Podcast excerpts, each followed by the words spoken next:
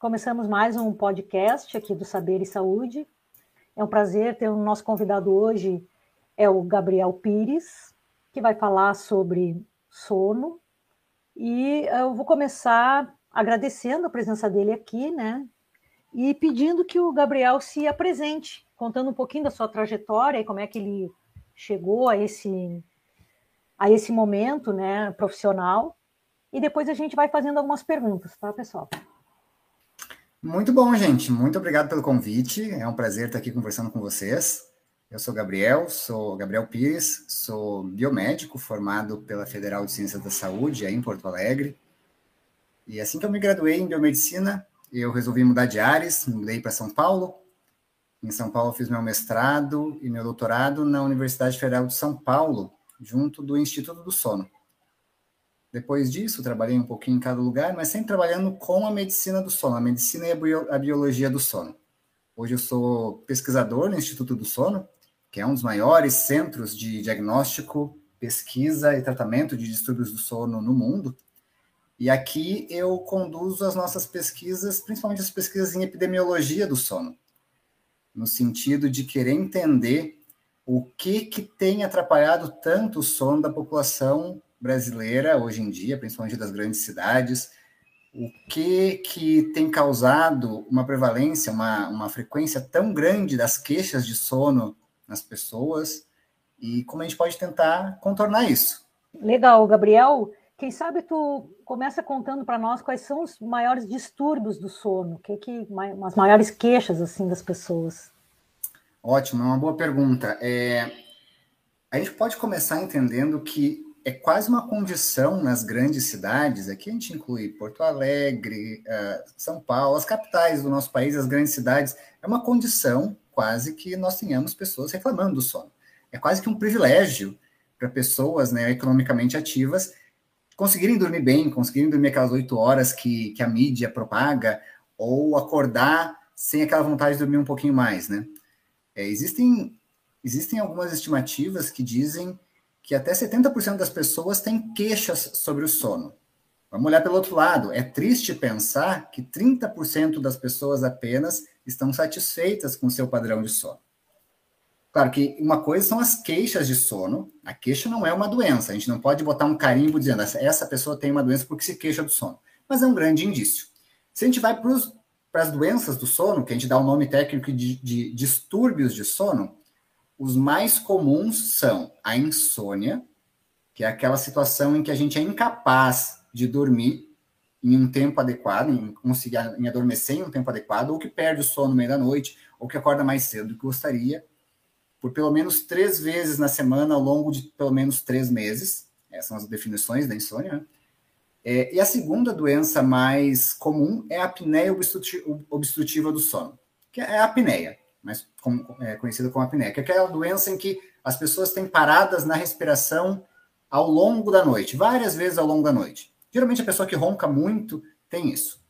Bom, essas duas doenças, elas são muito comuns.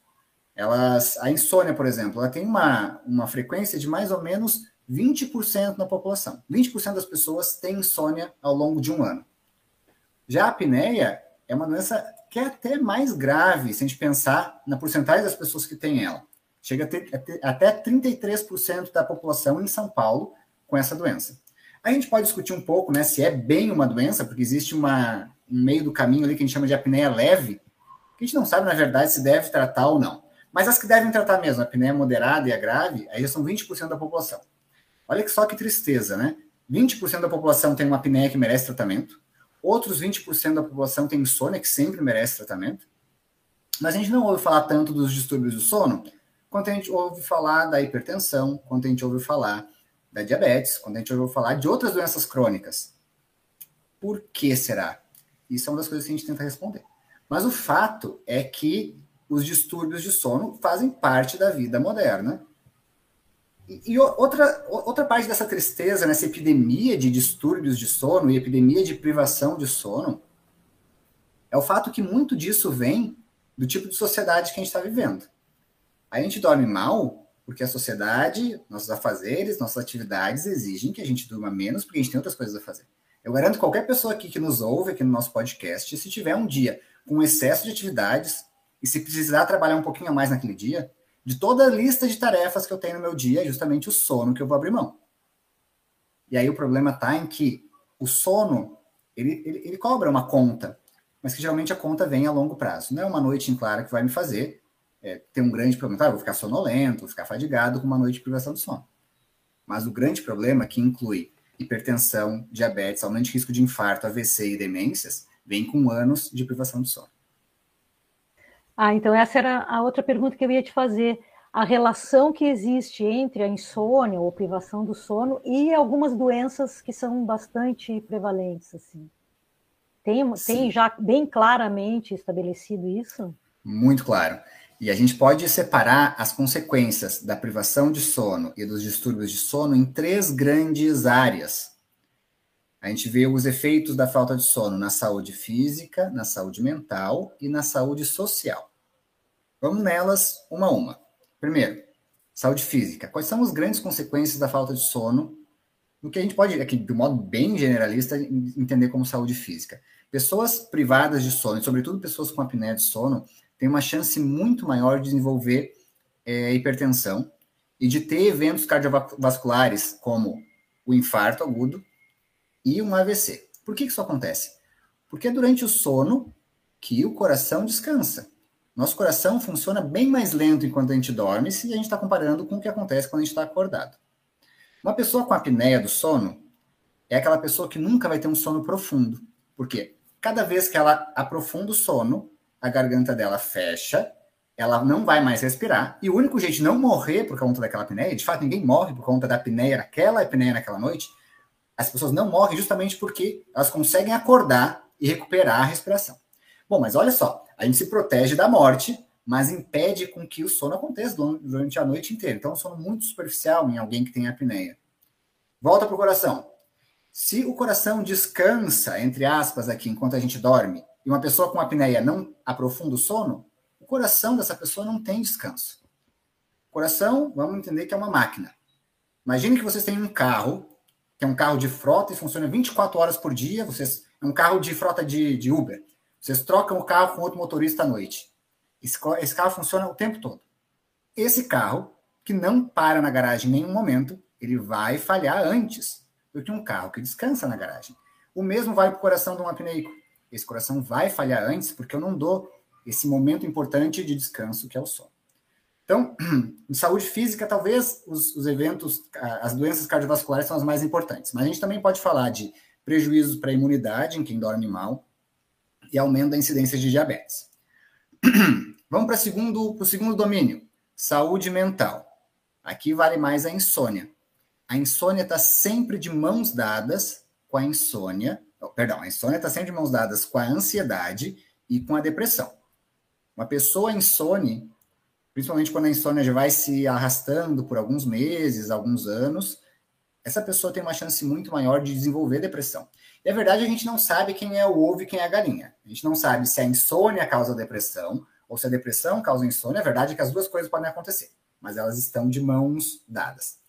É, ansiedade também é importante nessa situação. E só para terminar essa coisa de saúde mental, a gente pode falar também de coisas mais, uh, mais imediatas. Uma pessoa privada de sono, ela vai ter um comportamento todo alterado que implica em diminuição de atenção, aumento de agressividade e aumento de ansiedade. Então, é uma pessoa que tem um comportamento todo, todo alterado. E diminuição de atenção é um grande problema. Porque se uma pessoa que está privada de sono, isso causa uma diminuição muito grande de atenção, pega um carro, esse carro vai bater. E aí a gente explica por que, que a privação de sono no volante é uma coisa tão complicada. Uh, só para fazer um, um, gancho aí, essa privação do sono atrapalha o aprendizado também, né? Porque se atrapalha Muito. a atenção, vai atrapalhar também depois o desempenho escolar, ou enfim. Sem dúvida. Isso até é um bom link para o que seria o terceiro domínio das causas, das consequências da falta de sono, que é, que é o funcionamento social, que eu dou o nome de saúde social. Mas é o modo como uma pessoa desempenha seu papel na sociedade. Pode ser na família, no círculo de amizades, no trabalho, ou como cidadão. Vamos trazer esse exemplo do aprendizado primeiro, tá? É, isso é um, um, caso bem interessante do sono, né? Vamos pegar um exemplo de um adolescente que está no ensino médio ou na faculdade. A gente ouve muito que os adolescentes são preguiçosos, querem sempre dormir até mais tarde, não acordam cedo. É, é parte da biologia normal do adolescente dormir até mais tarde. É normal. Então, para quem aqui nos ouve e tem um filho adolescente, claro que eu não vou botar a mão no fogo aqui por todos os adolescentes que existem, mas é parte da biologia do adolescente dormir e acordar mais tarde. É, não acontece porque ele quer, acontece porque o cérebro dele funciona um pouco diferente. Talvez vocês já tenham ouvido falar do hormônio chamado melatonina, que é o hormônio do sono. No adolescente, esse hormônio demora um pouquinho mais para funcionar. Então, o adolescente vai dormir e acordar mais tarde. Bom, só que a sociedade não quer que o adolescente durma e acorde mais tarde. E o ensino médio começa às 7 da manhã. O que acontece com esse adolescente que quer dormir mais tarde porque precisa, porque é uma tendência biológica? A gente chama esse padrão de dormir e acordar mais tarde de padrão vespertino, que é o contrário do padrão matutino que a gente vê mais no idoso, que dorme e acorda muito mais cedo. Bom, imagine um, um adolescente que é muito vespertino. Esse adolescente vai dormir às duas da manhã porque o corpo dele pede isso. Talvez porque ele se sabota um pouquinho também, fica no Instagram até as duas da manhã, mas além da, da, da, dessa sabotagem social, existe a parte biológica que faz com que ele durma mais tarde. Ele dormiu às duas da manhã, ele precisaria acordar umas dez, nove talvez. Mas ele precisa acordar às seis para estar às sete na faculdade. Esse cara vai chegar na faculdade completamente sonolento. E por estar sonolento, às vezes ele dorme em aula e não se aprende, evidentemente. Mas simplesmente a sonolência diminui a atenção, essa pessoa não vai entender o que está sendo passado na sala de aula. Olha o tamanho do drama social que isso leva. Quanto mais vespertino for uma pessoa, menor vai ser a capacidade dele de reter conhecimento. Ao não reter conhecimento, essa pessoa corre maior risco de reprovação. Ao reprovar, maior risco de evasão escolar. E no final das contas, eu posso estigmatizar a vida de uma pessoa, não porque a pessoa é incapaz intelectualmente, mas porque ele estava numa situação de uh, dissincronia entre o seu ritmo biológico e o seu ritmo social. E é por isso, essa situação que a gente até tem um nome bacana para isso, chama jet lag social. Que é quando o meu relógio biológico não está em compasso com o relógio da sociedade. Essa pessoa, ela, ela pode ter a vida estigmatizada por conta disso. E é por conta disso que existem leis, no Brasil ainda não, mas, por exemplo, na Califórnia, uma lei que impede que qualquer atividade didática e acadêmica comecem antes das nove da manhã. Porque essas horinhas a mais de sono podem fazer com que uh, as pessoas têm um desempenho melhor. Isso, é, no caso do, do, do estudante, o maior desempenho significa é, maiores notas e menores índices de reprovação. Mas para um trabalhador isso também se aplica. E voltando agora para a coisa social, e para esse compasso entre sociedade e padrão de sono. O que acontece se vocês. Imagine que vocês peguem um ônibus às seis da manhã para ir para o trabalho. Se vocês têm um motorista que é vespertino dirigindo esse ônibus às seis da manhã, vocês correm um risco. Eu não quero que o meu motorista de ônibus seja vespertino dirigindo de manhã. Agora, o contrário. Imagine que vocês têm uma empresa e o vigilante noturno de vocês é matutino. Esse cara vai cochilar. E aí o ladrão vai pular o muro e vai roubar tudo. Então vejam só como seria muito bacana se a gente tivesse políticas que prezassem por bons hábitos de sono e permitissem que essa concatenação uh, de sono e sociedade acontecesse. Então, a gente vê que a sociedade não funciona, corre riscos, risco de maior acidente, sobrecarga de, de, da, dos sistemas de saúde, maior, é, maior incidência de doenças crônicas, é, problemas de trabalho, porque a produtividade diminui muito com pessoas privadas de sono em trabalho. É, muitos aspectos da sociedade acabam sendo prejudicados porque o sono acaba não sendo, os distúrbios de sono não acabam sendo diagnosticados nem tratados, porque o sono não é promovido como um, um, item importante na qualidade de vida das pessoas. Né? A gente não vê campanhas para que as pessoas durmam bem. A gente vê campanhas para que se alimentem bem, para que as pessoas façam exercício, e tudo isso certamente é muito importante. Mas o sono está, tá, talvez, é a terceira perna desse tripé de saúde, né, entre alimentação, atividade física e, e sono. É, é curioso o que você falou, porque sem mentira, sem exageros ou qualquer outra coisa. Há pouco tempo eu estava conversando com o pessoal sobre isso, né? Sobre esse jet lag social. Eles falam que eu tenho umas ideias, né, que não são cabíveis com a sociedade, mas de fato, o ideal seria, eu falava, eu falei ainda que o ideal seria poder escolher o horário de trabalhar e o horário de dormir de acordo com o nosso desempenho, porque não funciona. É, você precisar fazer uma atividade que de repente você está com mais sono, você vai funcionar mais mecanicamente do que intelectualmente, né? Então é curioso. Então, passando assim desse ponto em relação à insônia que apesar de registros, né, mostrarem ali 20% da população, sabemos que muito mais da população sofre de insônia, mas não procura um tratamento, ou não tem esse registro, né, ou coisa assim, ou não, não registra mesmo. E acabam recorrendo ou métodos de chás, sei lá, chá de cidreira, chá de camomila para tentar dormir, ou a fármacos. E hoje está muito na moda é consumir a melatonina, que é vendida em farmácia, em, em qualquer loja de suplemento, que, que você fala sobre essa melatonina sintética? Explica primeiro para a gente o que, que é melatonina, né? Explico. E, essa, e a questão dessa melatonina sintética que está amplamente sendo utilizada.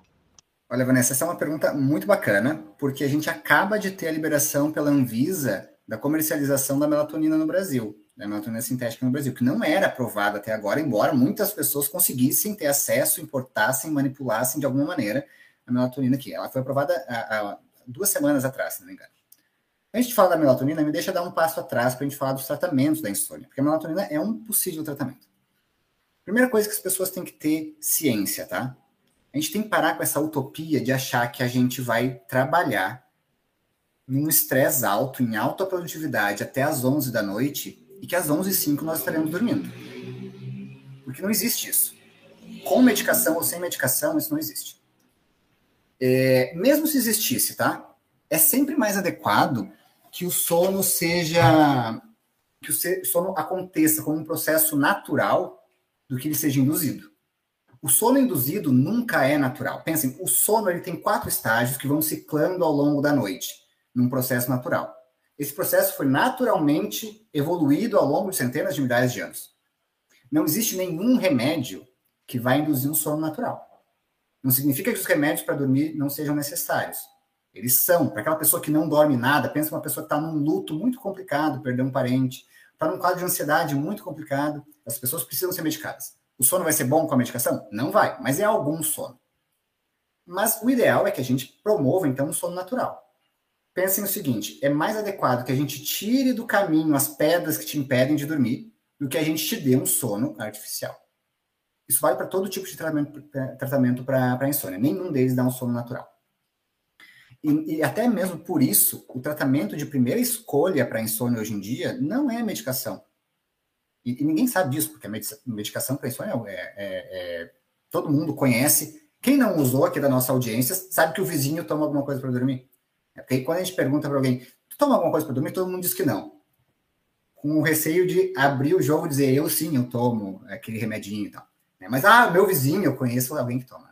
Na verdade, muitas pessoas tomam. Até 70% das pessoas adultas já tomaram algo para dormir. Bom, é, hoje a terapia de primeira escolha é a terapia cognitivo-comportamental para insônia. Porque pensem o seguinte: por que, que a gente perde o sono? E primeiro, é natural perder o sono numa situação de estresse. Se o time de vocês perder, como o meu vive perdendo, é, eu sou gremista, se vocês brigarem com a esposa, se a empresa de vocês estiver perto de falir, se vocês correrem um risco de demissão, se vocês correrem um risco de reprovar de ano na faculdade ou na escola, vocês vão passar uma noite em claro. E é natural, porque o ser humano foi evoluído dessa maneira. Ficar acordado é uma resposta de alerta. Esqueçam o ser humano, tá? Para a gente entender a fisiologia, é sempre bom a gente pensar num animal selvagem, porque o ser humano só está aqui nesse país, nesse planeta, para acabar com a evolução e com tudo que a gente evoluiu há centenas de milhares de anos. Então imaginem que vocês são um animal selvagem e vocês estão num ambiente cheio de predadores. Tá? Vocês estão no Discovery Channel, vocês são um roedor selvagem na, salva, na savana africana e está cheio de hiena e leão querendo caçar vocês. O que, que vai acontecer com vocês se nessa situação de estresse, e independentemente do estresse, vocês dormirem? O leão vai cata vocês já era. Aí não tem mais vocês, vocês morrem. A gente, foi, a gente evoluiu de uma maneira que a gente fica acordado quando está em estresse. O problema é que o ser humano trouxe o estresse psicológico, não esse estresse evidente é, físico. O que eu quero dizer com isso? Hoje eu não vou dormir porque eu não tenho dinheiro para pagar meus boletos. Mas amanhã eu vou continuar sem dinheiro. E depois também. E o estresse não vai passar. E aí quem sonha se instala. Esse é o grande problema. Bom, é... então, então a gente tem que, tem que entender que a, a insônia tem essa característica comportamental. Nenhum remédio vai botar dinheiro na tua conta. Nenhum remédio vai melhorar a tua relação conjugal. Nenhum remédio vai contratar reforços para o teu time. Bom, nada vai contratar reforços para o teu time se o time não se organizar. Mas com exceção do teu time, tudo é comportamental. E o que resolve a insônia são mudanças comportamentais. Mudanças de comportamento, de crenças e de aspectos cognitivos. Né? Então, é geralmente como tu lida com o teu sono que é o problema. Então, para quem tem insônia aqui da nossa audiência, primeira coisa importante, para chegar na melatonina daqui a pouco, Vanessa, primeira coisa que eu indico, assim, com, com, com muita força, não se automediquem, jamais, para insônia. Na automedicação, os efeitos colaterais são muito maiores do que os ganhos. Segundo, se vocês tiverem dúvida sobre a necessidade de tratamento, procurem um médico ou um psicólogo do sono. E hoje a psicologia do sono é uma coisa bastante importante para a insônia, é a primeira linha de tratamento. Mas aí chegou a tal da melatonina. A melatonina é de fato um hormônio que nós temos e que é secretada, é liberada por uma glândula que fica lá no meio do nosso cérebro, chamada glândula pineal. Uma característica muito interessante, ela só é secretada quando a gente dorme. Esse é o fato. Aí as pessoas deram o nome de hormônio do sono para melatonina. E aí que a coisa começou a descambar. Porque quando a gente ouve popularmente o nome hormônio do sono, qual é a interpretação? O hormônio do sono é aquele que promove o sono, e não é isso. A melatonina não é necessariamente o hormônio que promove o sono, é o hormônio que é liberado durante o sono. Não porque ele promove o sono, mas que ele regula toda a nossa fisiologia enquanto nós dormimos. E a verdade é que os estudos são bem unânimes em mostrar o seguinte: a melatonina não aumenta o tempo total de sono. A melatonina não aumenta a qualidade de sono. A única coisa que a melatonina faz é antecipar um pouquinho o início do sono. Muito pouco, muito, muito pouco. Ela não faz mal, tá? Em dosagens recomendadas, ela não tem tantos efeitos colaterais. Mas se eu tiver que escolher alguma coisa para melhorar meu sono, por que eu vou me ater à melatonina se existem coisas melhores. Sendo bem preciso para dizer quando que a melatonina serve. As recomendações precisas para uso de melatonina são apenas em duas ocasiões. Numa doença chamada síndrome do atraso de fase, são pessoas que dormem e acordam muito mais tarde do que a média da população, e essas pessoas usam a melatonina para trazer o sono de volta, já que eu falei que o único efeito dela é antecipar o sono. E para jet lag, então, para as pessoas aqui que que estão nos ouvindo, é, vocês todos já estão guardando dinheiro há dois anos e meio, desde que a pandemia começou, vocês não viajaram, vocês vão gastar todo o dinheiro que vocês guardaram viajando para Amsterdã, assim que acabar a pandemia. Não significa daqui a dois meses, é quando a OMS disser, disser que acabou a pandemia. Vocês vão para Amsterdã. Aí vocês estão numa situação de jet lag, porque o horário em Amsterdã é antecipado em relação ao horário no Brasil. Vocês vão chegar lá em Amsterdã, vai ser 11 da noite no relógio local. Mas o corpo de vocês ainda está com um comportamento de 5 da tarde. É nessa condição que a melatonina pode funcionar. Quando a gente precisa antecipar o nosso sono e também só em ocasiões pontuais. Finalizando, para não me alongar demais na melatonina, porque vocês estão notando que eu gosto de conversar, não tomem melatonina como suplemento alimentar. É, entendam que um sono de qualidade não está dependendo da melatonina, do remédio, uh, do chá de alface, está dependendo do teu comportamento e na capacidade que tu, enquanto indivíduo, tem em entender e priorizar o sono na tua rotina. Uh, Gabriel, uh, nessa linha do tratamento, né, além da melatonina, tem uma outra classe né, de, de fármacos também bastante utilizada uh, no tratamento da insônia, que são os benzodiazepínicos, né, como bom, vários, né, uh, Zolpidem. Aí, é, Zolpidem não é eletrônicos, na verdade, né? Mas, uh, enfim, Rivotril, né? Que o pessoal conhece, conhece bastante pelo nome comercial. Uh, poderia nos dizer um pouco uh, em relação né, aos efeitos desses fármacos no sono e problemas, digamos assim, relacionados né, ao uso crônico deles? Claro.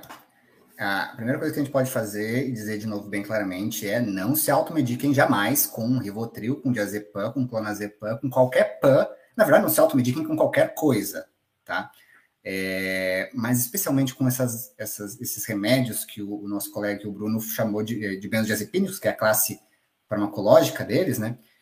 Por quê? Esses medicamentos, eles têm uma característica de aumentar os efeitos de um neurotransmissor que nós temos, chamado GABA. O neurotransmissor são essas moléculas químicas que no nosso cérebro passam informações de um lado para o outro. E o GABA tem a capacidade de ser o principal neurotransmissor inibitório. Então, o que, que a gente, o que, que o cérebro faz, o que acontece no cérebro quando a gente toma uma medicação como benzodiazepínico? Por ser inibitório, ele vai inibir todas as funções do cérebro. É, isso acaba induzindo sono. Porque quando eu diminuo o funcionamento geral do sono, do, do cérebro, eu induzo um tipo de sono que é o sono profundo. Tecnicamente, é o estágio N3 do sono.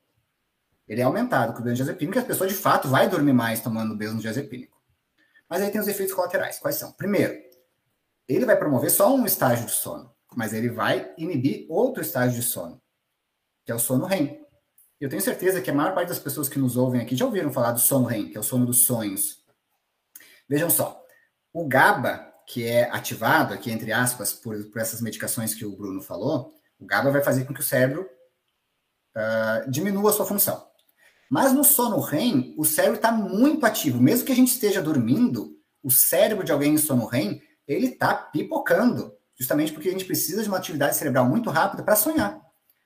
Uma pessoa que toma uma medicação dessas, ela acaba diminuindo muito a quantidade de sono REM. Então, vejam só, já não é um sono natural. Outra característica importante dessas medicações, tá? É, eles, quando vão fazer com que a atividade cerebral diminua e seja inibida, ela não vai inibir só a capacidade de ficar acordado por, por te fazer dormir. Ela vai inibir também teu controle e coordenação motora, vai inibir tua capacidade, capacidade de atenção, vai inibir tua capacidade de memória. É, isso pode ser um grande problema. Imaginem que vocês é, são, que pensem que quem está nos ouvindo aqui na, na, na, no nosso público, Pensem que vocês são uma senhorinha de 75 anos que, que vê, que acorda todo dia pela manhã. Essa senhorinha acorda às 5 da manhã. A senhora acorda, vê que seus filhos estão dormindo até às 7 e seus netos até às 10. O que, que ela pensa? Poxa, eu tenho insônia. Porque eu durmo muito menos que todo mundo. Primeiro, nem toda queixa de sono é insônia, tá? Essa pessoa, o idoso, ele tem essa necessidade de dormir um pouco menos e espaçar uns cochilos ao longo do dia. É natural do idoso. Então, isso que o idoso está sentindo é só um descompasso social, não é um, um, problema. Mas ele vai ao seu médico e vai dizer, doutor, eu tô com insônia, porque eu durmo menos que, as, que todo mundo que me, cer que me cerca. E a gente vem a outro problema do sono, né? A medicina do sono é uma área muito recente da medicina. E não necessariamente todos os médicos sabem as condutas mais adequadas em todos os casos, o que não é uma má índole do médico é simplesmente o fato que é uma coisa muito nova. Aí o cara vai justamente prescrever o tal do benzodiazepínico que o Bruno falou. Esse idoso não tinha insônia, não tinha dificuldade para dormir, ou seja, ele não precisa, precisaria de alguma coisa que induzisse mais sono. Esse remédio não vai melhorar o sono dele, vai piorar. Vai fazer com que, na hora em que esse idoso acordasse, ele acorda ainda sobre o efeito do remédio. O que acontece com esse idoso? Ele vai acordar grog, vai acordar sonolento, vai acordar meio perdido, com uma certa incapacidade de coordenação motora, vai cair, vai quebrar a bacia e vai estragar a sua vida inteira, porque ele se sujeitou a um remédio mal prescrito. É, quais são os principais efeitos colaterais dos benzodiazepínicos, tá? Dependência, a pessoa vai continuar tomando o remédio, mesmo sem fazer efeito, porque vai se sentir incapaz de tomar esse remédio pro resto da vida. Tolerância, que é um nome que a gente dá para quando o remédio não faz mais efeito com aquela dose que a gente costumava tomar sonolência residual, que é essa condição de acordar grog, e o quarto efeito é o que a gente chama de insônia de rebote. Quando a pessoa tirar o remédio, a insônia vai voltar pior. Então, cuidado com os benzodiazepínicos. Em pouquíssimos casos eles são necessários, mas quem vai decidir isso é o médico. E geralmente, quando a insônia vem com outra doença junto, aí o benzodiazepínico é adequado. A medicação que a Vanessa comentou, que usou o Pidem, é uma medicação que é uma modificação sobre o benzodiazepínico, né? A gente chama isso de drogas Z. E tem uma classe específica para elas, são as drogas Z. Né? O Zolpidem é o mais famoso. Eles são bem mais seguros do que os benzodiazepínicos, mas eles não são livres de problema. Então, não é porque o Gabriel está falando aqui que o, que o Zolpidem é mais seguro que vocês vão começar a usar isso. De modo algum. É, vocês vão estar escolhendo entre muito risco e bastante risco, mas ainda continua sendo risco. Então, cuidado. E além do, do Zolpidem, também tem os antagonistas MT, né? Que foram aprovados, acho que em 2017. É, mas então, partindo do pressuposto, do pressuposto não, partindo da explicação, né? É do pressuposto, da explicação que você nos deu, Gabriel, sobre a melatonina, então a questão dos antagonistas MT seria a mesma coisa? Mais ou menos. Então, é, para quem nos ouve aqui, esse, essas drogas agonistas MT são drogas que vão entrar no nosso corpo e vão tentar fazer o papel da melatonina. Elas funcionam para tratar insônia diferentemente da própria melatonina, porque quando a gente dá um remédio, a gente consegue controlar o tempo de ação desse remédio, a gente consegue controlar a dose, e ela tem uns efeitos além da melatonina, então elas funcionam. É uma droga muito nova, tá, gente? É, e além das que a gente falou aqui, benzodiazepínico, droga Z, esses agonistas, tem alguns outros que trabalham num outro sistema de neurotransmissor, que é a orexina. São todas drogas, é, remédios, medicações estão chegando no Brasil. É, mas é, cuidado, de novo, cuidado, né? É, deixem o remédio como uma consequência do problema, não como um pressuposto. Então, primeiro vamos investigar. Será que o problema de sono de alguém que nos ouve realmente é um, primeiro, realmente é um problema? E é um problema que deve ser medicado é um problema que deve ser tratado do ponto de vista comportamental? Pensem só, se vocês são uma, uma, uma pessoa aqui, vocês são uma senhora que mora no Morro da Cruz, está numa situação de vulnerabilidade social, de modo que vocês precisam acordar às quatro da manhã, vocês têm dois empregos e chegam à meia-noite em casa. Algum remédio vai alterar a rotina de vocês? O sono de vocês vai ser melhorado por vocês tomarem uma pílula? O dia de vocês vai começar a ter 48 horas? Não vai. Veja só a desgraça aqui trazendo de volta o aspecto social do sono. Só tem um, um, um modo de fazer com que o sono desse caso que eu estou passando para vocês aqui é, melhore. Um modo único. Abrindo mão de um emprego e tendo mais espaço para lazer, para família e para o sono. Mas abrir mão de um emprego significa trazer menos comida para casa. Como é que, do ponto de vista social, eu vou dar essa, essa recomendação para uma, uma, pessoa. Então, notem como é um pressuposto social que as pessoas vão ser privadas de sono. Quase que numa curva em U. Quanto mais desamparado socialmente tu está, mais privado do sono tu vai ser. E o mesmo se vê nas pessoas altamente bem-sucedidas que vão trabalhar para ganhar milhões e infartar os 40. Né? É, então, a gente tem essa, essa coisa do bem bimodal. Né? Gabriel, eu, eu queria voltar um pouquinho atrás uh, para tentar definir um pouquinho melhor o que, que é insônia. Né? Perfeito. Né?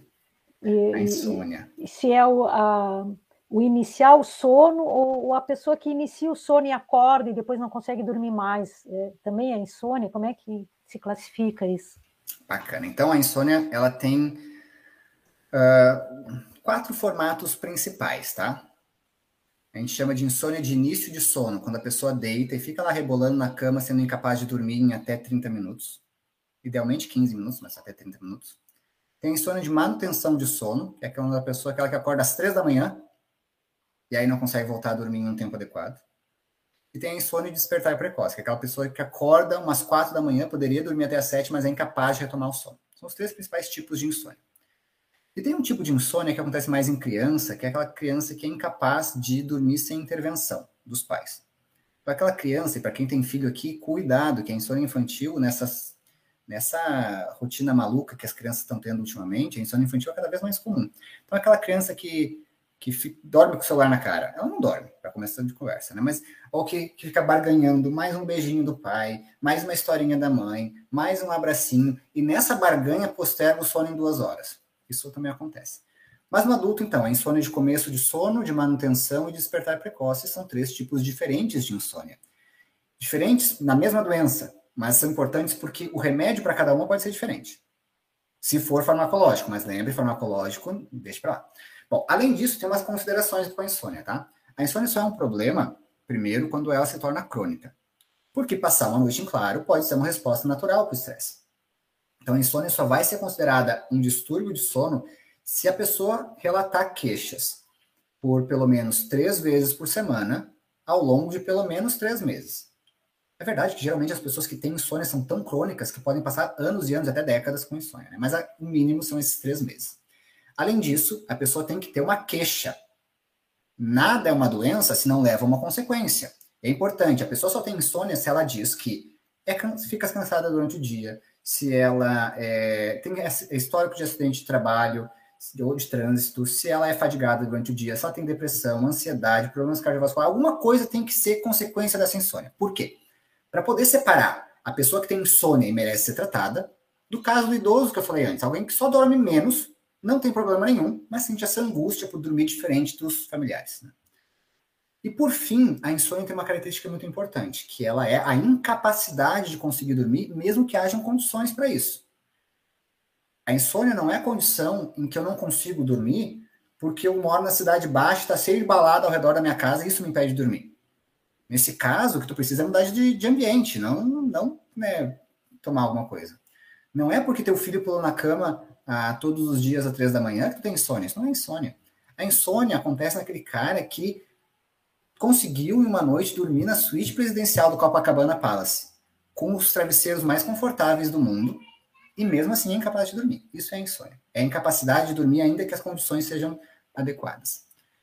E mesmo com essas definições bem restritivas, 20% das pessoas podem vir a desenvolver insônia é, ao longo de um ano, porque a maior causa da insônia hoje em dia é a ansiedade. E a gente está ansioso.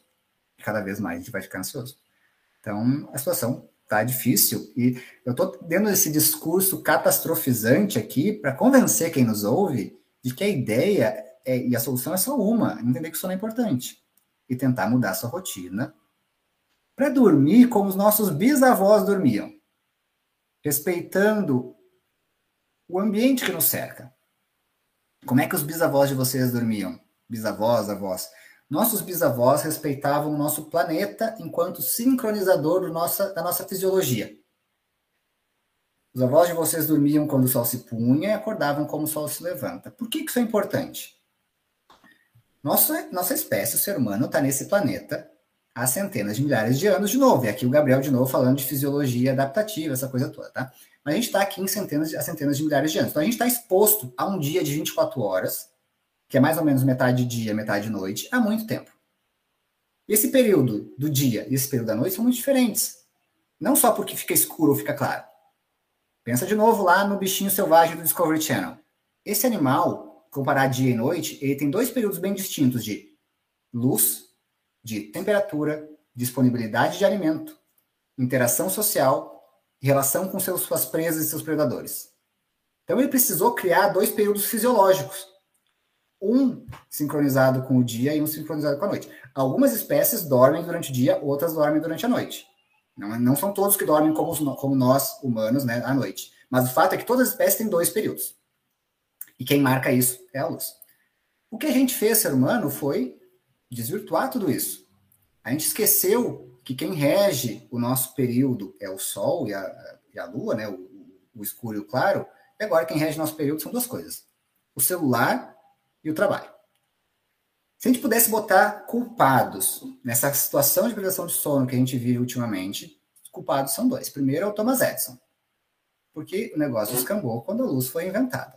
Né? Lá na época dos meus avós de vocês, o sol se punha e vocês acendiam a lamparina, liam a Bíblia e meia hora depois vocês estavam dormindo. É, o Thomas Edison permitiu que a gente conseguisse estar exposto à luz para mais do que quando o sol se punha.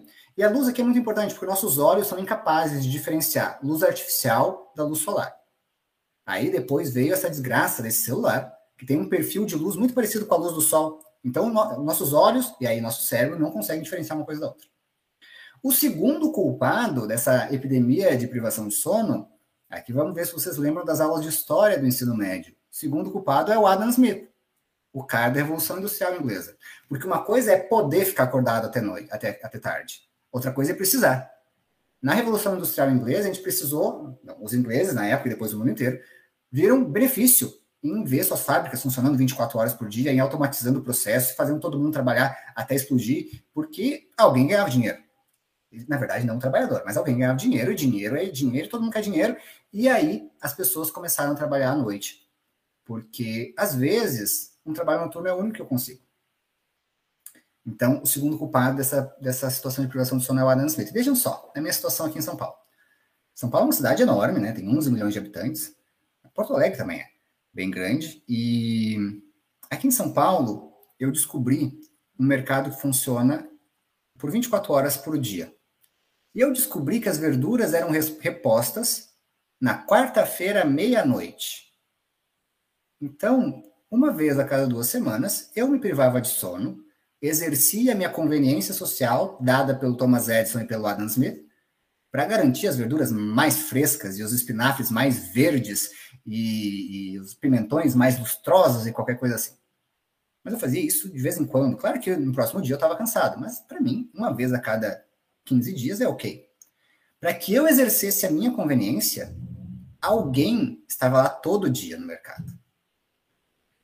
E é essa desgraça, porque numa balança entre conveniência e economia de um lado e saúde do outro, a conveniência e a economia estão ganhando de lavada. Só que a conta chega em algum momento. A conta chega em sobrecarga do sistema público de saúde, porque quanto mais privado de sono, e principalmente o trabalhador noturno, é, está exposto a isso, mais ele tem chance de desenvolver hipertensão, diabetes, depressão e tudo isso que onera o sistema de saúde. Maior o risco de que tenha acidentes, maior o risco de que, enfim, várias coisas, né? Mas isso não vai voltar atrás. A sociedade não vai fechar suas portas às oito da noite porque o sono é importante. Então, a resposta para como a gente vai lidar com essa situação de privação de sono não está no funcionamento social, não está na política, não está nas leis está na percepção do indivíduo do seu padrão de sono. E aí vem a outra desgraça. Quem pode exercer isso? E aí, ah, como eu falei lá no começo, às vezes o sono é um privilégio. E a gente vem a situação de discrepância social em que quem tem dinheiro pode dormir. Quem não tem dinheiro não tem o direito de conseguir dormir. Eu estou numa situação na minha vida que eu consegui, consegui, consegui algumas coisinhas de modo que eu não preciso trabalhar 24 horas por dia, eu até consigo escolher meus horários de trabalho na empresa onde eu trabalho. Não é todo mundo que consegue isso. Né? E é uma pena. Olha só, que coisa, né? Nessa conversa aqui que a gente teve até agora, é, a gente traz muito dessa parte médica do sono, mas é impossível dissociar o sono dessa coisa social. É porque o ser humano dorme, o ser humano que não dorme traz problemas, né? Professor, eu queria lhe perguntar agora uma abordagem um pouquinho diferente do que nós temos falado até agora. Um, tem muitos pais que, principalmente quando são crianças pequenas, deixam uma luzinha acesa durante a noite. E eu queria lhe perguntar se, se esse fato da luz ficar acesa desde que a criança é criança, isso pode influenciar o sono quando ela for mais adulta. E, e também tem uma outra questão que é a seguinte: Uh, Por que é que tem pessoas que muitas vezes têm a sensação que dormiram 7, 8 horas por dia, mas acordam com aquela sensação que não dormiram? Ou seja, sentem-se cansadas, fatigadas e, e, com essa sensação de que não dormi, parece que dormi duas, três horas. Eu queria que o professor, se pudesse, falasse um pouquinho sobre esses dois aspectos que eu referi. Fantástico, ótimas perguntas, Sérgio. Para a primeira delas, da luz. Uh, se for uma luz bem fraquinha, Ok, não tem problema. É, se for possível evitar isso e acostumar a criança a dormir de fato no escuro, ou com uma luz indireta que vem de um outro cômodo, ou com a janela talvez aberta, vindo a luz da rua, melhor.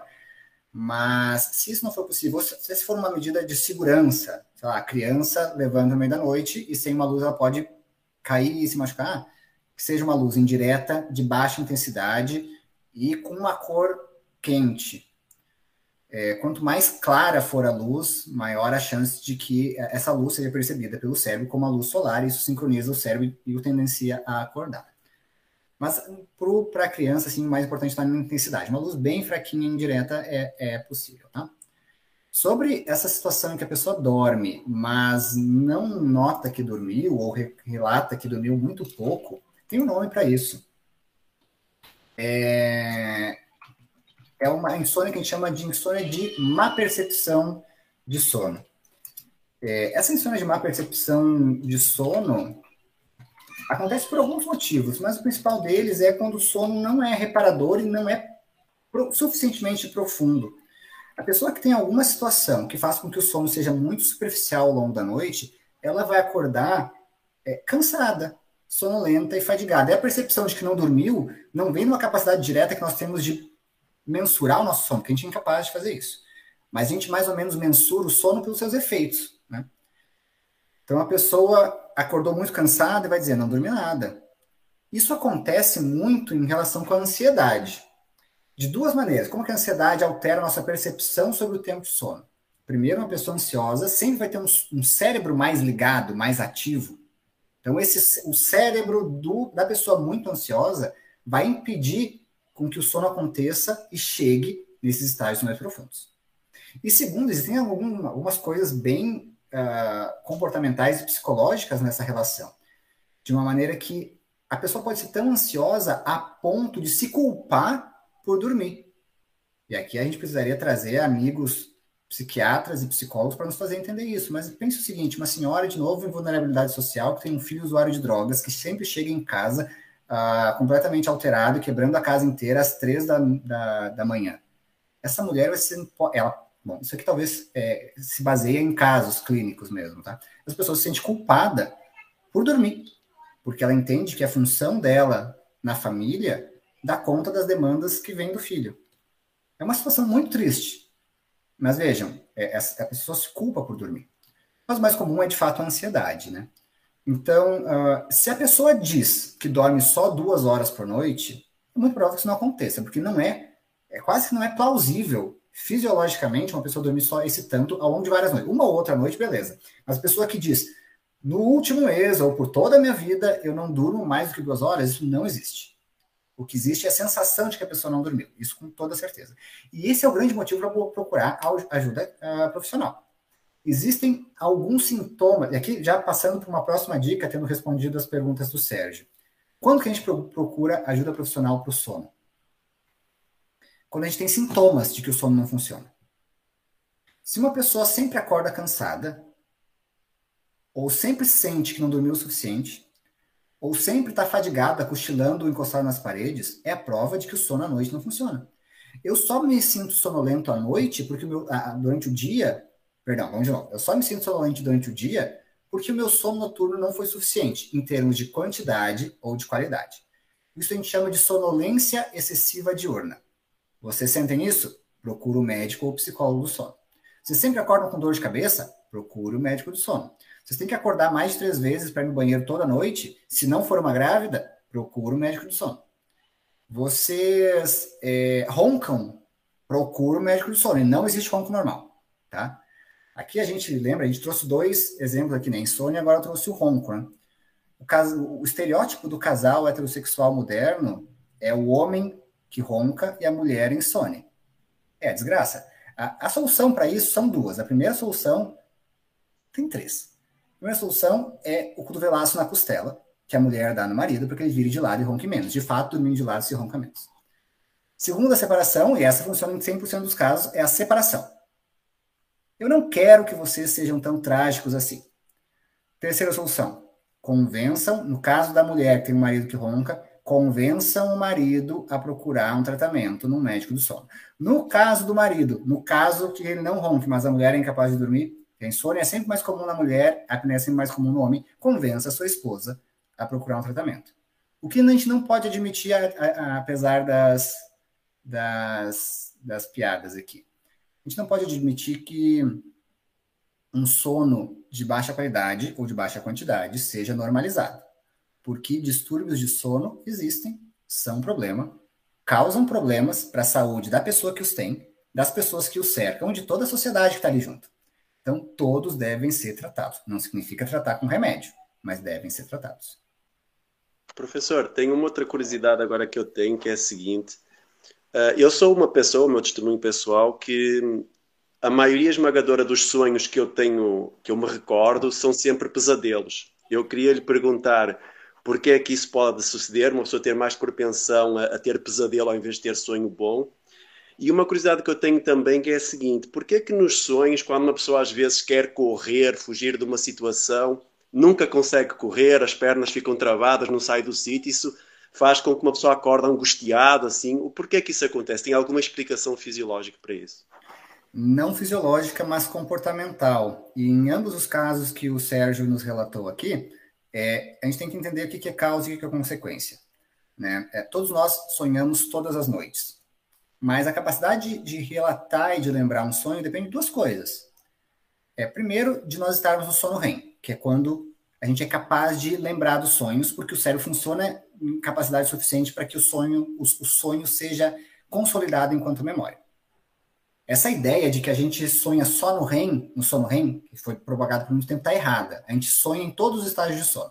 Mas nosso cérebro está ativo, suficientemente ativo, para que a memória do sonho seja guardada só no sono REM. Bom, mas aí pensa o seguinte: é... vamos supor que tu caminha pela mesma avenida todos os dias. E nessa mesma avenida, tu cruza por centenas de pessoas todos os dias. Tu é incapaz de lembrar de todas essas centenas de pessoas, porque são memórias triviais que não se consolidam. Um dia tu vai ser assaltado por um cara de moto vestindo preto. E tu vai lembrar dessa cena para sempre. Por quê? Porque é uma memória, primeiro, com uma carga emocional importante, e toda memória com carga emocional de valência positiva ou negativa são mais fáceis de serem consolidadas. E segundo, porque as memórias traumáticas negativas são ainda mais fáceis de serem consolidadas. Então, se primeiro a gente tem que pensar, tu tem mais pesadelos do que sonhos? Pode acontecer, mas pode ser um viés de relato. Tu lembra mais os pesadelos do que dos sonhos. E segundo, por que que tem essa relação angustiante de, né, de acordar quando tem sonhos ruins? E por que, que isso acontece? É, primeiro, a pessoa que dorme é a mesma pessoa que estava acordada. Tu sonha com coisas aqui do modo bem psicológico, que envolve muito processamento emocional. Mas tu sonha com coisas que são importantes para ti, ainda que de modo subconsciente, para ti enquanto uma pessoa, né? Os teus sentimentos, tuas, teus comportamentos, tuas emoções durante o dia se refletem nos teus sonhos. E se tu tem tido pesadelos, é claro que ó, não pense em interpretação do sonho, jamais, não é a ideia. Ah, fulano sonhou com caiu o dente, vai morrer. Não, isso não existe. Mas o fato de ter sonhos angustiantes pode querer dizer que a pessoa é ansiosa com um ou outro aspecto que não vai ser fácil de entender. Mas uma vez que o sonho é angustiante, essa angústia é o motivo para se acordar. É, então, o que, que acontece antes? Né? A, a, essa coisa de querer acordar ou o pesadelo? É natural que no pesadelo a gente acorde. Tá? É, então, acho que, que essas conversas sobre sonho foram um assunto bem interessante para a gente terminar uma conversa que foi muito bacana em todos os aspectos possíveis e imagináveis do sono, pessoal. Gabriel, uh, a gente já está né, chegando no final aqui da nossa conversa. Eu queria te agradecer bastante, acho que foi ótimo, tirou várias dúvidas e tal. E queria te deixar assim meio em aberto, se tu quiser deixar uma mensagem, uma, algo assim, o um resumo, uma coisa que tu acha mais importante para ficar na cabeça das pessoas a respeito do sono, eu te pediria para falar então agora algo assim bem direto que vai marcar, né? Assim, ficar na memória, como é que é? Para consolidar na memória das pessoas. Muito bem, eu acho que a coisa mais importante que a gente pode passar aqui para quem nos ouve hoje é a ideia de que o sono é importante, deve ser priorizado na nossa agenda e que dormir mal ou ter queixas de sono nunca é normal. Então entendam a importância do sono e que no final das contas todo mundo que nos ouve aqui possa dormir bem hoje à noite. Thank you.